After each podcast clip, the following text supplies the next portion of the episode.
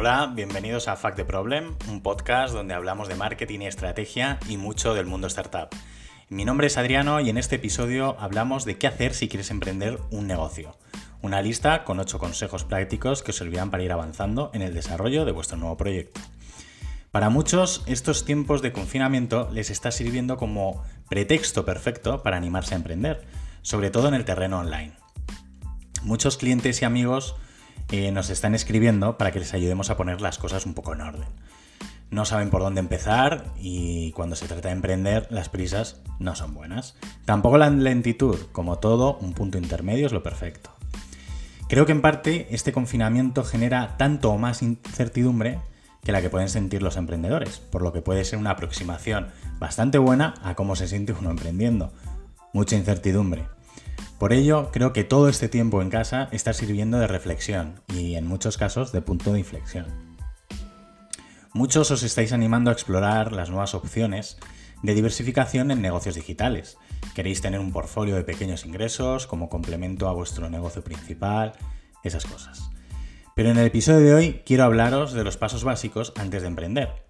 En un próximo episodio ya hablaremos de recomendaciones y consejos para crear un portfolio de microproyectos que te permitan generar una fuente de ingresos adicional más o menos estable y que te permita diversificar e ir escalando en negocios online.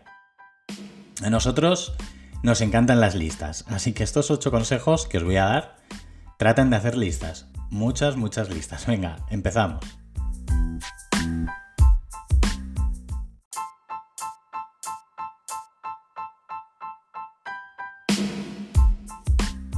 Primer consejo y primera lista.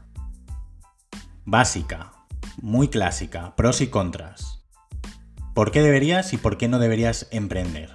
Esto te sirve para identificar lo que te incentiva y ver lo que te bloquea para poder solucionarlo. Segundo consejo, segunda lista. ¿Por qué consumir mi producto o servicio?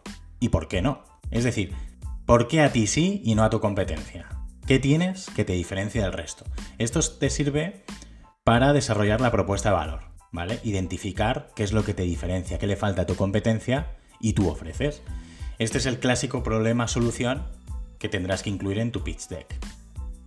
Venga, tercer consejo, tercera lista, un bosquejo sobre cómo te vas a financiar. Con qué cuentas y con qué no. Con qué fondos, con qué tecnología.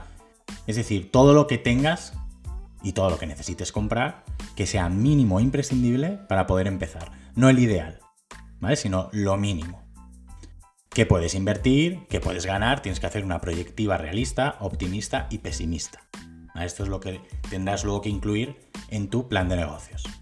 Limita el alcance del proyecto a un techo económico, para evitar así ahogarnos. Determina la resiliencia financiera de factores endógenos. A nosotros no nos gusta nada y yo particularmente lo detesto, la financiación por créditos o préstamos, si no es absolutamente imprescindible. Lo que nos gusta más es promover la participación de capital por socios, es decir, a través de la aportación. Y si ya trabajan, son parte activa del proyecto, tanto y mejor.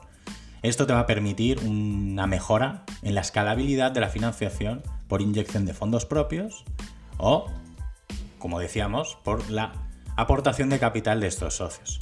Cuarto consejo, cuarta lista, muy importante, de las más importantes, es el exit plan. Tiene que formar parte de ese plan de negocios. No todo el mundo repara en él, pero es imprescindible. Esto es un plan de contingencia, de prevención, es un plan de salida. Si no me sale bien de aquí un año, dónde estoy, dónde está mi economía, esto es un plan B. Es decir, en qué punto debo dejar de insistir en el proyecto y qué alternativas tengo para seguir pitando con el menor daño posible. Por ejemplo, si estás pensando en emprender en un negocio, en un e-commerce, bueno, pues en tu exit plan tienes que tener previsto y tienes que identificar a posibles compradores, si te estás estocando, por ejemplo, para que puedan comprar tu producto y así recuperas parte de ese capital que has invertido. Si son servicios, al fin y al cabo no, pierdes, porque no, no te has estocado, más allá de, de la inversión que hayas podido hacer en marketing, pero eso siempre puedes aprovecharlo, esa audiencia en definitiva, y lo puedes transferir a otro proyecto que tengas.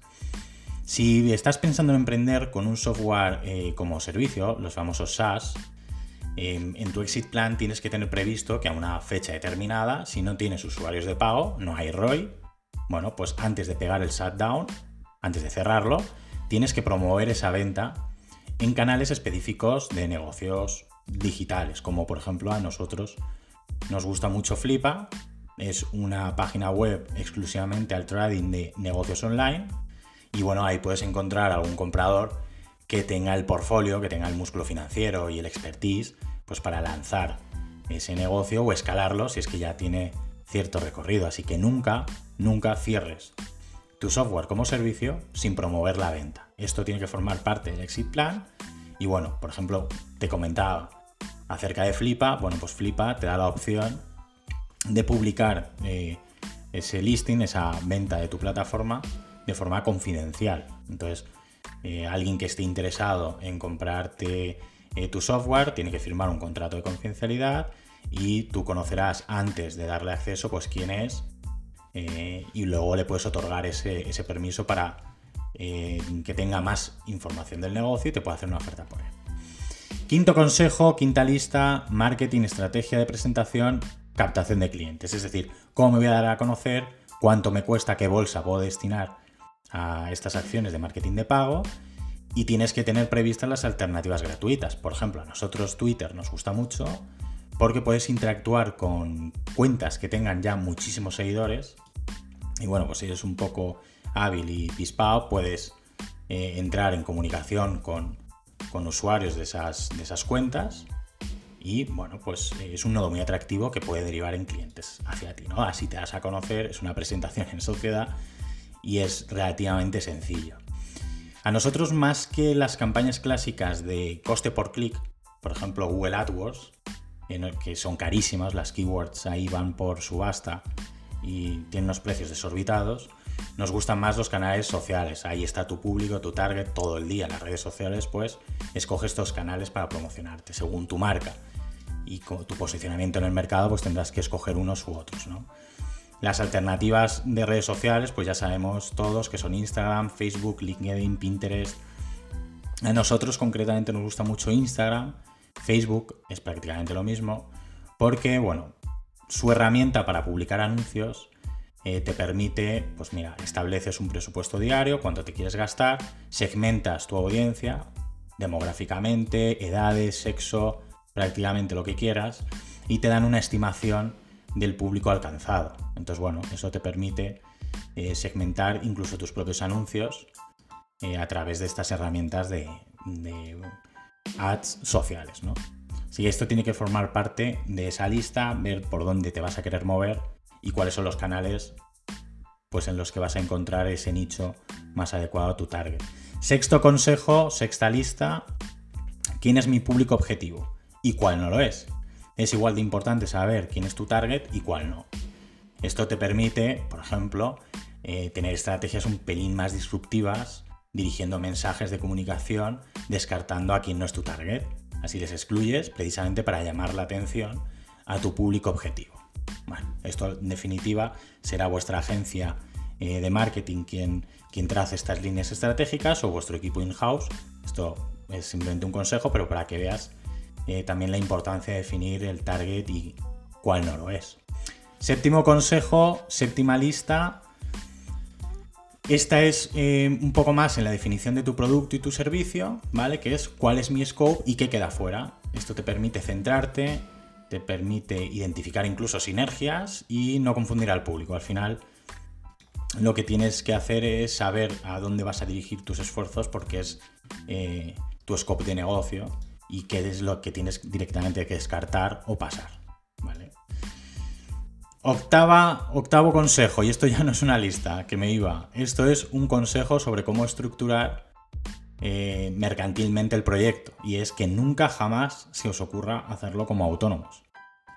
¿Vale? Mm, como autónomo, tú estás asumiendo el riesgo de forma personal. Pongamos un, un ejemplo. Eh, a ti te dejan a deber ciertas facturas, no te pagan, pero tú tienes que pagar otra factura. Bueno, tú estás respondiendo de esa factura con tu patrimonio personal. Entonces eh, eso, es una locura. Tenéis que estructurarlo como sociedad limitada, que precisamente se llama limitada porque es una limitación de la responsabilidad al activo societario o al capital social. ¿Vale? O sea, mucha gente dice, bueno, pero es que teniendo una empresa pues tienes más impuestos. Bueno, esto no es verdad, pero aunque fuese, aunque tuvieseis que pagar un poco más de impuestos, pues oye, yo prefiero pagar eso que no exponerme de forma personal con todo mi patrimonio. Es, vamos, no tiene sentido. Entonces, hacer una sociedad limitada. ¿Vale? Bueno, hasta aquí los consejos sobre cómo hacer antes de. sobre qué hacer antes que emprender. Os recuerdo brevemente.